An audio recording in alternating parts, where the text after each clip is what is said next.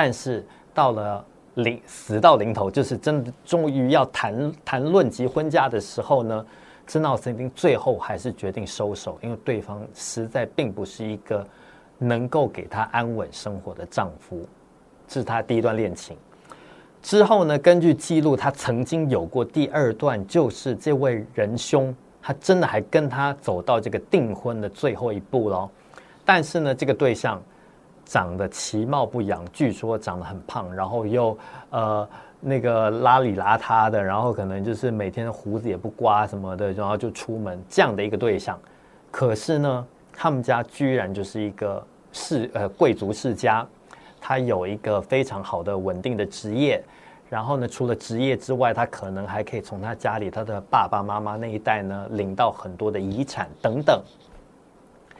当这个珍奥斯汀接受到这个求婚的时候，他第一个心里想的就是：如果我跟这个人结婚的话，其实我们家的家境就有可能改善，我就在我爸爸死后。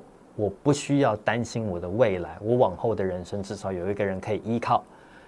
但是呢，在他接受的求婚的隔天，他突然就想了一想，他觉得还是不行，他就写信了告诉他的表妹，他写了一句话，就是我们这个荧幕上 PPT PPT 上面写的这句话：任何事情都比没有感情的婚姻可以忍受。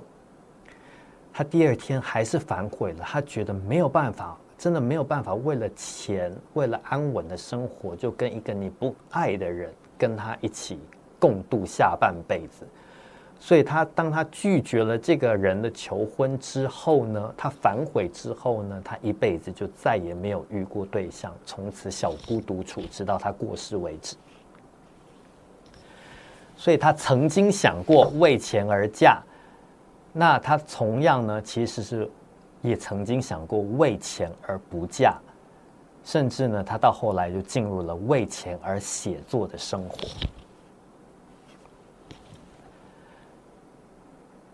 那么他在进入了为钱而写，变成一个职业小说家之后呢，出版了第一本作品《理性与感性》。在出版了好几本作品之后呢，遇到了一件对他来说是生涯最重要的打击的一件事情，就是他的父亲过世了。在当时的英国，其实有一件事情，我自己觉得是现今的女性读者很难想象的一件事情，就是当你的一个父亲去世之后，你的财产只有你们家的长子可以继承，不只是。只有儿子可以继承哦，还是只有长子可以继承哦？但是呢，长子继承财产之后，你至少你第二个儿子、第三个儿子、第四个儿子，你还可以自己出门上班嘛。但是呢，在十八世纪的英国，女生是不可以出去找工作的。那怎么办呢？万一你爸爸死掉，你又没有继承财产，你又没有能力出去工作，那你要怎么养活自己？只有两个方法。第一个呢，就是你嫁人嘛。如果你没有嫁的对象的话，你只有第二个方法，就是求你的哥哥们救济你、接济你、帮助你度过下半辈子。所以，这个珍奥斯汀他既然已经决定了单身的生活，啊，既然决定了他要单身过一辈子的话呢，他就只有第二条路走，就是他必须要依赖他的哥哥才能够继续活下去。所以，当时的英国呢是长子继承制。所以兄弟当然可以出去工作，可是呢，这时候他留下来的遗孀，就是他的妈妈、寡母，以及他自己的姐姐，以及他自己，总共母女三个人，他们顿时就没有工作了，生活全部就要靠哥哥来救济。但是大家也可以想想看，这又会发生了另外一件问题，就是假如啊，假如你是哥哥，你的爸爸过世了。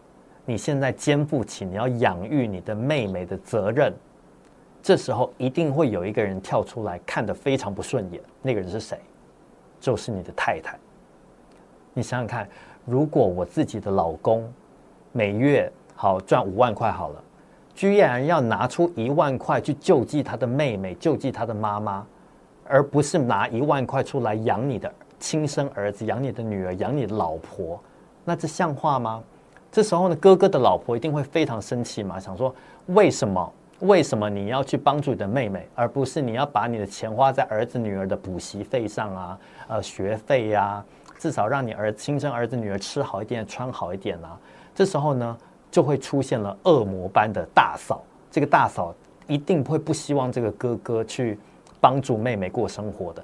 所以，其实，在英国当时十八世纪啊，很多这种单身的女性都要面临要看自己大嫂脸色的生活。那其中就包括了珍·奥斯汀。那么今天呢，我在这边有一部影片，其实就是在一九九五年的时候，台湾的李安导演曾经到英国去拍摄了他的第一部英语发音的电影。那这部英语发音的电影就叫做《理性与感性》，就是改编自珍·奥斯汀的他的第一部小说。那这个《理性感性》呢，在一九九五年的时候获得非常非常好的评价，他在奥斯卡入围了很多项大奖。那其中一项还得奖了，就是这个最佳改编剧本。那这个最佳改编剧本刚好又是这部电影的女主角艾玛汤普逊她自己自演自写的。那他在得到奥斯卡最佳改编剧本得奖的时候呢，他的得奖台词非常有意思，而从他的得奖感言呢，也可以看得出来真奥斯汀作品当中的一些小奥秘。我们先来看一下这段影片。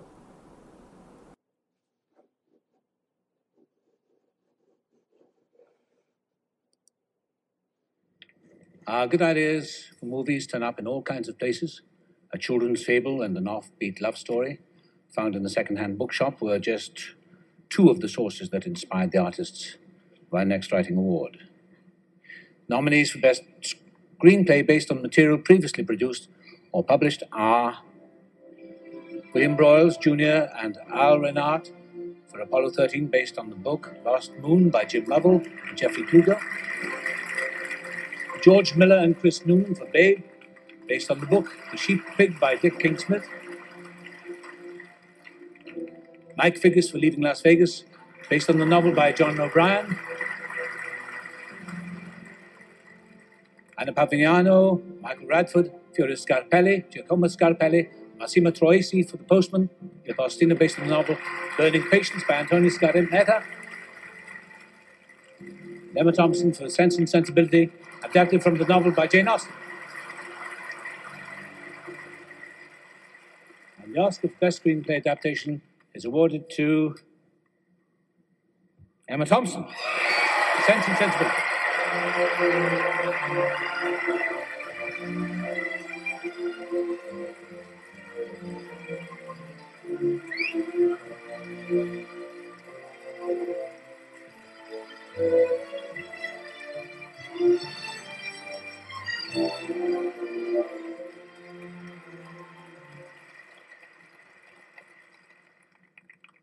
I don't really know how to thank the Academy for this. Um, and if I try, we'll be here till Christmas. So I better get on. Um, before I came, I went to visit Jane Austen's grave uh, in Winchester Cathedral to pay my respects, you know, and tell her about the grosses. And um, I don't know how she would react to an evening like this, but I do hope, I do hope she knows how big she is in Uruguay.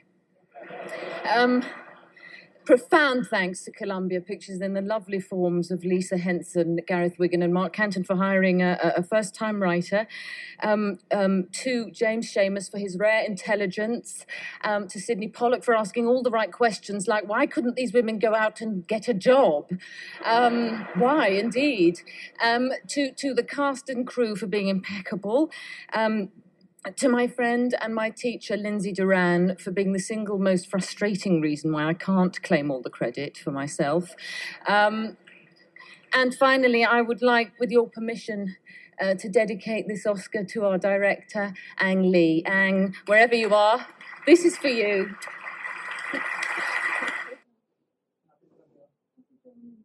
好，我来大致翻译一下他刚才的得奖感言哦。他上台之后呢，两度。 全场大爆笑，那他到底讲了什么东西这么好笑呢？首先第一段呢，他就说他在来这个颁奖典礼之前呢，他就去了珍奥斯汀的坟墓啊，因为这部电影是改编自他的小说嘛。那他是一个剧作家，他是把他的剧本改编自他的小说《理性与感性》，所以他当然要去他的坟墓去向他致意，就跟他说一声：“哎呀，谢谢你，我今天呢入围了奥斯卡，我即将要去参加颁奖典礼了。”然后呢，他去他的坟墓跟他讲什么呢？这个汤艾玛汤普逊就说：“我告诉他，我写这个剧本到底领了多少钱。”讲完之后啊，全场大爆笑。为什么大家大爆笑呢？因为大家都知道啊，珍奥斯汀他一辈子就跟钱离不开关系，就是因为他们生活非常困苦，所以导致他必须要成为一个专职的作家，要靠着写作来增加收入。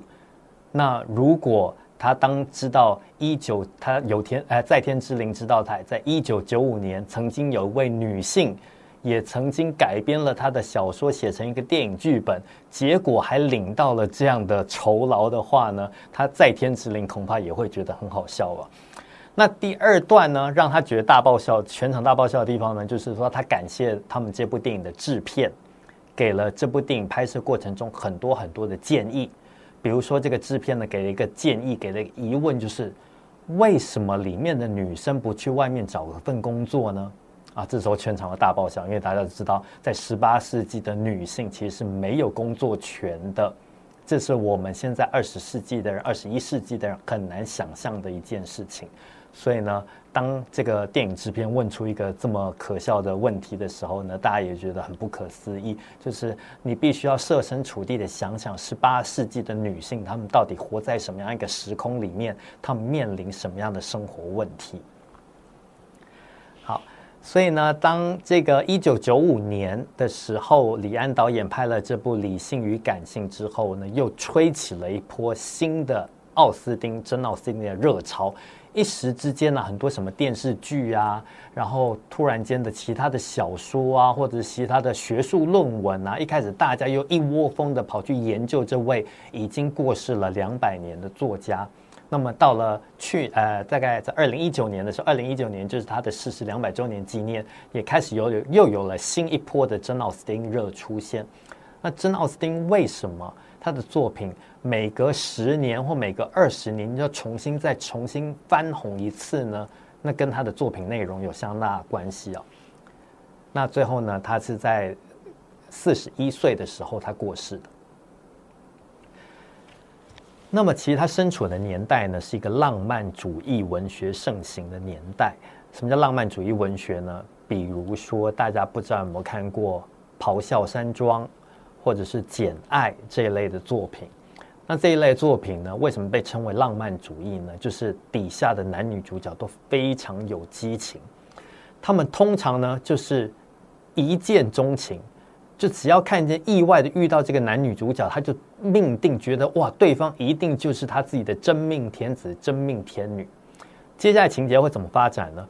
一定都是外在的环境去阻止他。比如说，这个女的可能就是很穷，男的很有钱，然后所以男的家里面就觉得不可以娶这样的一个女生，或者颠倒过来，女的很有钱，男的很穷也说不定。或者是呢，呃，这个男的呢会有什么样的前妻？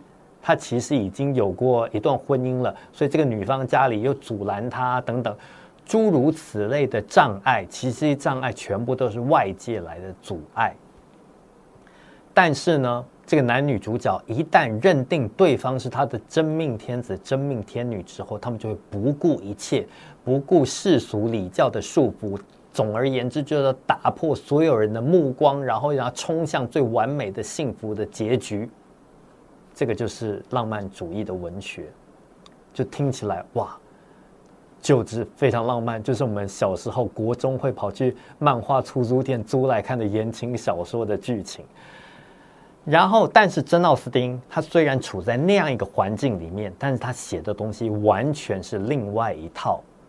他写的到底是什么样的内容呢？就像我们现今现实生活中谈恋爱一样，就是一对男女，他其实会发生很多问题。这问题不单单只是像浪漫主义文学一样是来自外界的，也有可能是当这个男女主角他们越来越在一起，就会越来越发现对方性格上的问题，或生活习性上的问题。有时候你们两个同居之后，才发现，哎呦，原来对方这么邋遢，都不洗澡或不整理家里，不整理房子。然后你们之间呢就开始争吵，然后有一些性格上的缺陷，导致你们两个就实在没有办法在一起。然后呢，但是有时候呢，争吵反而会促进你们的感情加温。当然，你就是你可以回家看看你的男女朋友或你的老公老婆，常常也是越争吵越恩爱，越恩爱呢越要争吵。那就在这个反复争吵又和好的过程当中呢，才会发现哦，原来对方真的就是你值得托付终身的对象。这个呢，就是曾奥斯汀他写作题材，就跟浪漫主义文学非常不一样。浪漫主义文学就是我爱你就爱你爱到死，不管别人怎么反对我，就是爱你。那另外一个呢，就是明明知道你有很多缺点，但是呢，我就尽量配合或尽量跟你沟通，然后呢，跟你不断的吵架又和好，两个人彼此改进一下缺点，又了解一下对方的优点，最后决定厮守终身。